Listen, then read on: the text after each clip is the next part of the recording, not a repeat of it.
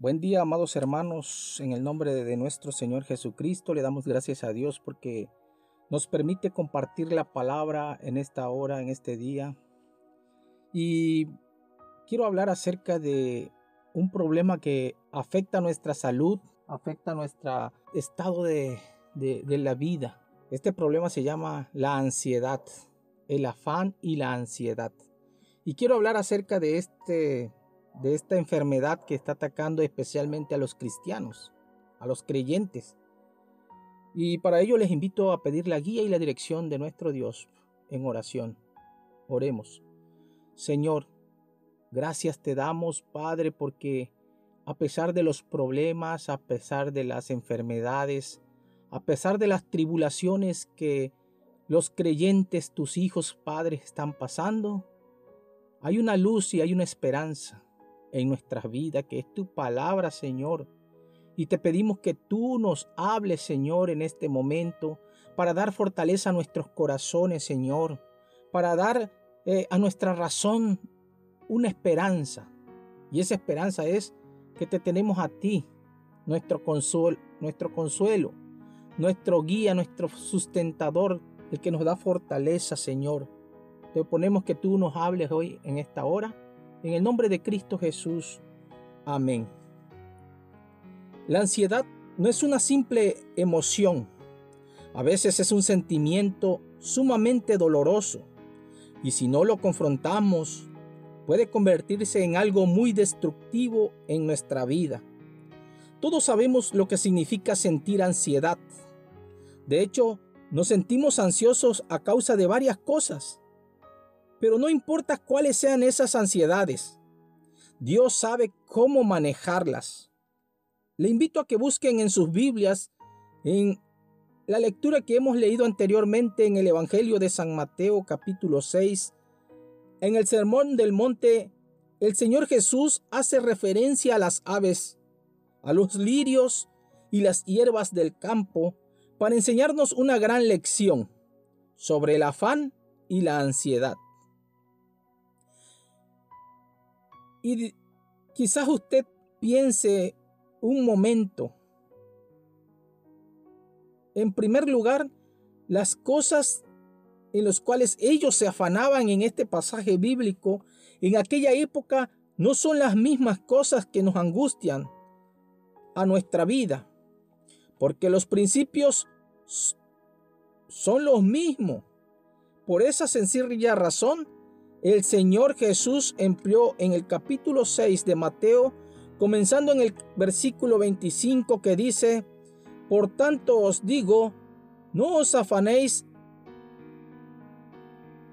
por vuestra vida, qué habéis de comer o qué habéis de beber, sino por nuestro cuerpo, qué habéis de, de vestir. ¿No es la vida más que el alimento y el cuerpo más que el vestido? Mirad las aves del cielo, que no siembran, ni ciegan, ni recogen en granero, y vuestro Padre Celestial las alimenta. ¿No valéis vosotros mucho más que ellas? ¿Y quién de vosotros podrá, por mucho que se afane, añadir a vuestra estatura un codo? Y por el vestido, ¿por qué os afanáis? Considerad los lirios del campo, cómo crecen, no trabajan ni hilan. Pero digo que ni aun Salomón con toda su gloria se vistió como una de ellas. Y si la hierba del campo que hoy es y mañana se echa en el horno, Dios la viste así, ¿no hará mucho más a nosotros hombres de poca fe? No os afanéis pues diciendo, ¿qué comeremos o qué beberemos o qué vestiremos? Porque los gentiles buscan todas estas cosas pero vuestro Padre sabe de qué tenéis necesidad de todas estas cosas, mas buscad primeramente el reino de Dios y su justicia, y todas estas cosas os serán añadidas. Así que no os afanéis por el día de mañana, porque el día de mañana traerá su afán. Basta cada día su propio mal. ¿No es verdad, hermanos, todos estamos de acuerdo con eso. Tenemos bastante con los problemas de cada día. Así que, una y otra vez, Jesucristo exhorta, no os afanéis, no os afanéis, no os afanéis. Ahora bien, cada vez que Él nos dice que no nos afanemos, lo que hace es tomar un aspecto distinto de la naturaleza para exponer la verdad a nuestros corazones. Entonces, lo que quisiera ser es ver este pasaje a la luz de lo que nos dice. Empecemos en el versículo 25 que dice, Por tanto os digo, no os afanéis por vuestra vida, qué habéis de comer o qué habéis de beber, ni por vuestro cuerpo, qué habéis de vestir. ¿No es la vida más que el alimento y el cuerpo más que el vestido? Aquí, hermanos, habla de la vida. Se refiere a nuestro ser espiritual y emocional en su totalidad. En otras palabras, toda nuestra vida, Él nos dice que no tenemos ninguna razón para sentirnos ansiosos y nos insta a que no permitamos que nuestra vida se convierta en una vida de ansiedad. Luego continúa en el versículo 26 y dice, mirad las aves del cielo que no siembran ni, ni ciegan ni recogen en granero, y vuestro Padre Celestial las alimenta. ¿No valéis vosotros mucho más que ella? ¿Cuál es su primer razonamiento para nuestra ansiedad? Una de las principales razones por la cual vivimos en ansiedad es porque tenemos una baja autoestima. Escuchamos lo que el Señor dice en su palabra y Él nos pregunta, ¿no valéis vosotros mucho más que ella? Permíteme hacerle una pregunta. Si a Dios le importan las aves, ¿acaso no le interesa cada aspecto de nuestra vida, pero al tener una baja autoestima, pensamos que Él no le importa esas cosas o a veces es consecuencia de haber crecido en un hogar donde había maltrato. Quizás usted fue criado en un hogar donde era criticado fuertemente. En el matrimonio a veces la esposa es criticada por el esposo o el esposo es criticada por la esposa, o incluso los hijos critican a sus padres y le bajan su autoestima. Eso terminó con destruir nuestra autoestima. Y a menudo nos sentimos culpables por las cosas pasadas. Entonces pensamos, Dios mío, ¿acaso podrías preocuparte por mí? ¿Cómo es que podrías amarme? Pues miro mi pasado, Señor, y pienso, ¿cómo es que puede interesarte todas estas cosas que hay en mi vida? Mi estimado hermano, el Padre Celestial nos ama con un amor incondicional. Él está personalmente interesado en cada una de las cosas que nos concierne. Entonces, una de las primeras razones por las cuales las personas viven en ansiedad es porque simplemente no creen que Dios se preocupe por ellos. No tienen un concepto adecuado de Dios. No lo ven como su Padre Celestial. Mi estimado hermano, tú vales mucho. A Dios le importa cada parte de tu vida y tú eres importante para Dios. Dios te ama y dice que te ama aún más que a esos pajarillos. Esos pajarillos son más importantes tú que ellos. Y sin embargo Dios a ellos nunca los deja sin comer. Les da el alimento. Ellos no trabajan, no ciegan, pero Dios les da el alimento. Y tú eres más valioso que ellos. Entonces, si a ellos nunca le faltan, a ti menos. Entonces, esa razón es la cual nosotros podemos empezar a sentir ansiedad. Pensamos que no le importamos a Dios. Pensamos que Dios no se va a fijar en nosotros, que Dios no nos está ayudando, nos está desamparando, cuando es todo lo contrario. Él nos enseña que estará a nuestro lado. Así que eleva tu autoestima, mi hermano, y adelante, Dios te ama. Otra razón, hermanos, por las cuales las personas viven en ansiedad es simplemente la siguiente, porque intentan cambiar las cosas que no se pueden modificar. Pretenden cambiar aquellas cosas de las cuales no tienen el control. Prestemos atención a lo que nos pregunta el versículo 27 de Mateo capítulo 6. ¿Quién de vosotros podrá, por mucho que se afane, añadir a su estatura un codo? Un codo, hermano, era la medida que correspondía a la longitud del antebrazo, de la punta del dedo medio hasta el codo. Equivalente a unas 18 pulgadas. Pero no creo que es lo que quiere enseñar este pasaje. Tenga que ver con la forma de, de, medir. Se refiere más bien a alargar el curso de la vida. Dicho de otra manera, Dicho de otra manera, mi estimado hermano, pienso que lo que quería decir y lo que otras versiones la traducen es, ¿quién de ustedes por mucho que se preocupe puede añadir una sola hora al curso de su vida? Así que lo que quiere decir esto, ¿por qué afanarse sobre cuánto tiempo viviremos? La ansiedad es una asesina, causa problemas del corazón, problemas al sistema circulatorio, al sistema nervioso. Hay quienes se preocupan tanto y están ansiosos de que eso afecte su salud. La ansiedad aflige cada parte del cuerpo humano. Si una persona que sufre ataque de pánico es como si su ansiedad llegara al máximo. Alguien con un tipo de problemas físicos y emocionales, puede perder el control. Así que mi estimado hermano, la ansiedad es una asesina que trae todo tipo de problemas físicos y emocionales en la vida de una persona. Entonces vemos que en este pasaje el Señor Jesús nos advierte que hay ciertas cosas en la vida que no podemos cambiar. Una de ellas es la duración de nuestra vida. No podemos alterarla.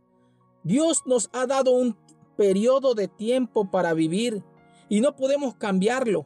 Tratar de cambiar las cosas de las cuales no tenemos ningún control crea un gran sentido de ansiedad.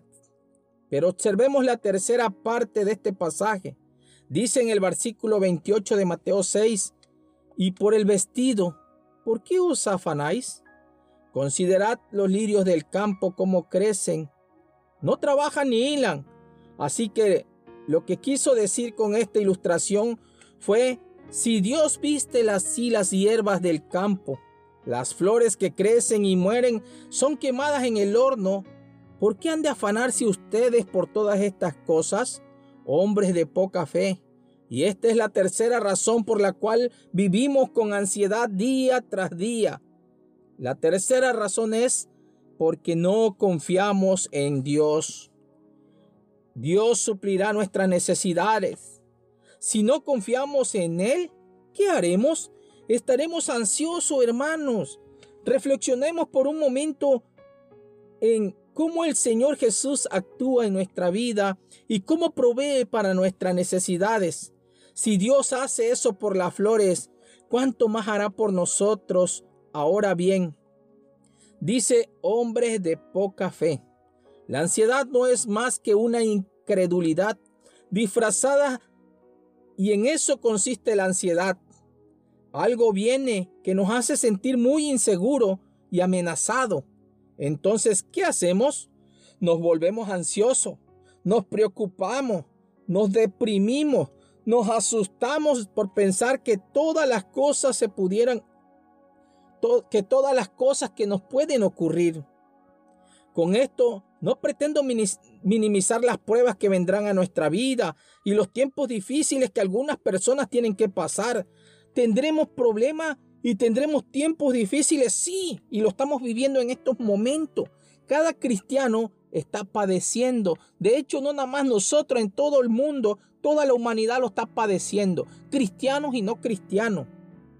Pero esto es lo que nos dice Jesucristo. Es infructuoso afanarse por todo eso. Así que no tenemos que estar ansiosos por estas cosas. Y luego nos recuerda que nuestro Padre Celestial tiene cuidado de nosotros. Ahora, hermano, pensemos en lo siguiente. ¿Qué hemos hecho los creyentes? ¿Hemos visto la palabra de Dios? Lo hemos visto en nuestras vidas y hemos dicho, no quiero seguir viviendo sin sentido alguno. La Biblia dice que Jesucristo fue a la cruz y pagó la deuda total por mis pecados y que lo recibo como mi Salvador personal.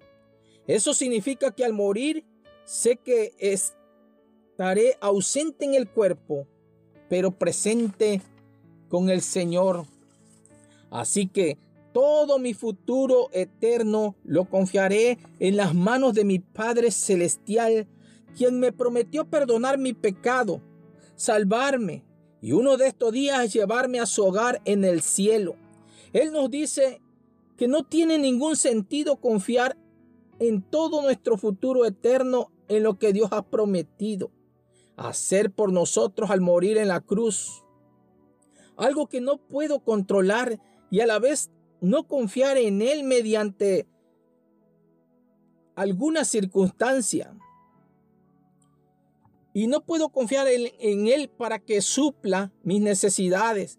Si no puedo confiar en Él hoy por una necesidad material o por una circunstancia, ¿por qué pienso que confiaré en Él para mi futuro eterno?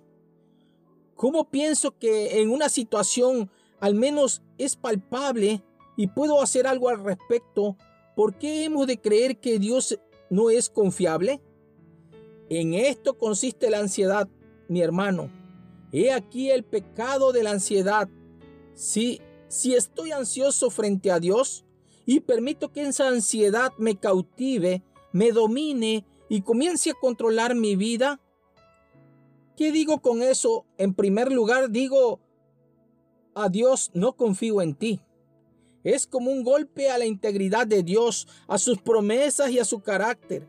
Entonces el Dios quien dijo que supliría todas nuestras necesidades de acuerdo a sus riquezas en gloria en Cristo Jesús, lo que digo es, ¿en serio?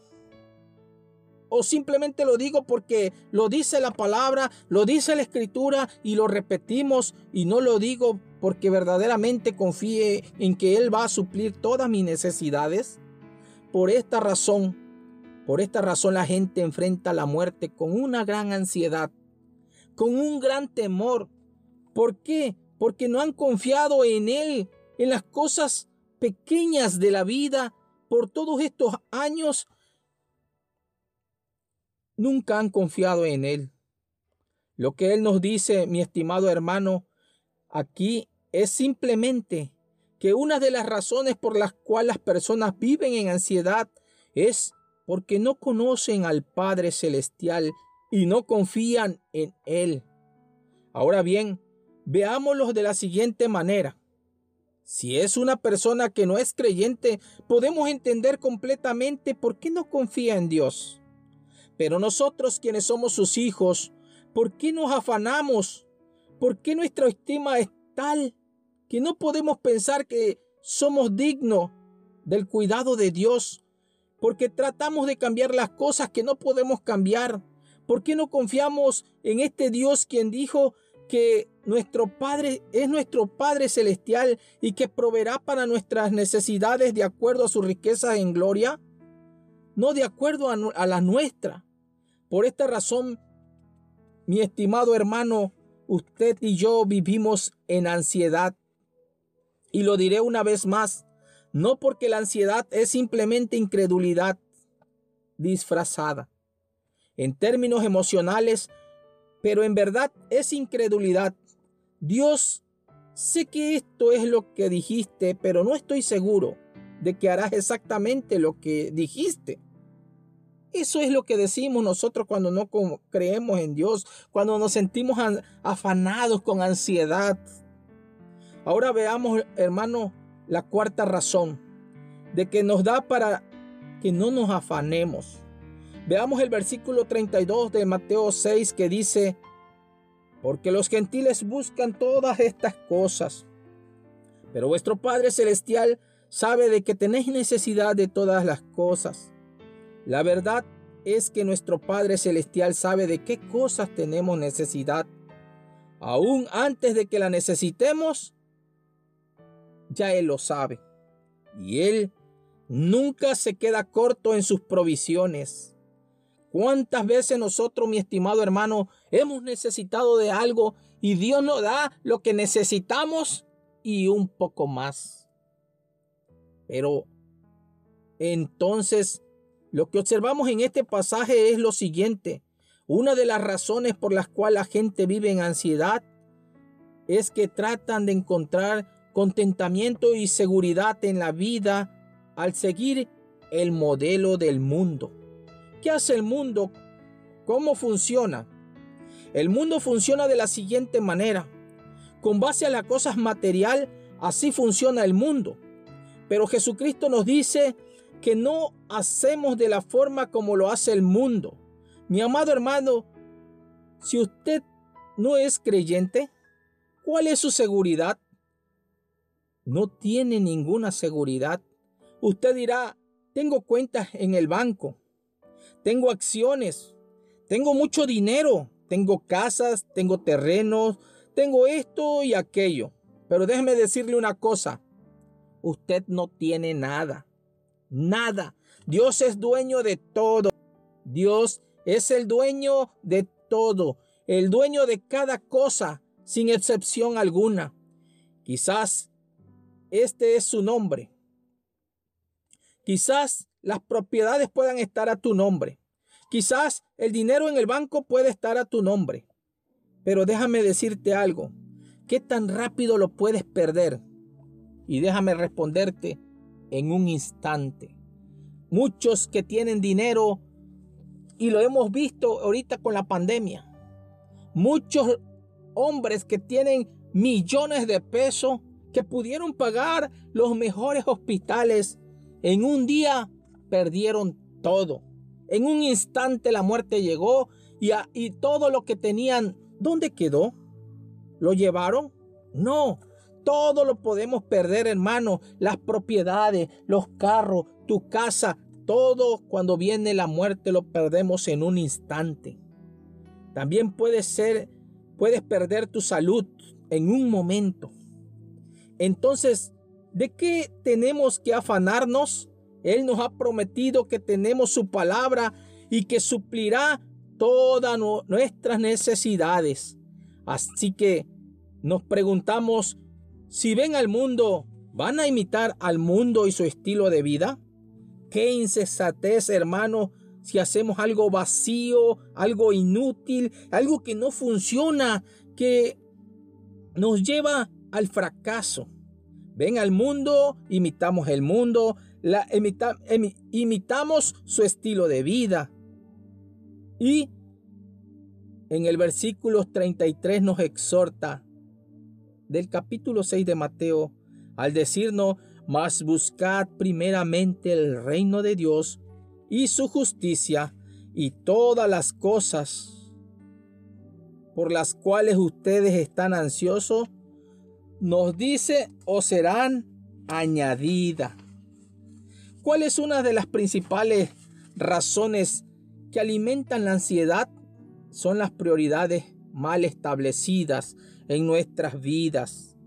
Esta es una de las razones por las cuales las personas se afanan tanto. Entonces, el Señor Jesucristo nos exhorta, más buscad primeramente. No dijo en segundo o tercero o cuarto o quinto lugar, sino más buscad primeramente el reino de Dios. ¿Qué quiso decir con eso del reino de Dios?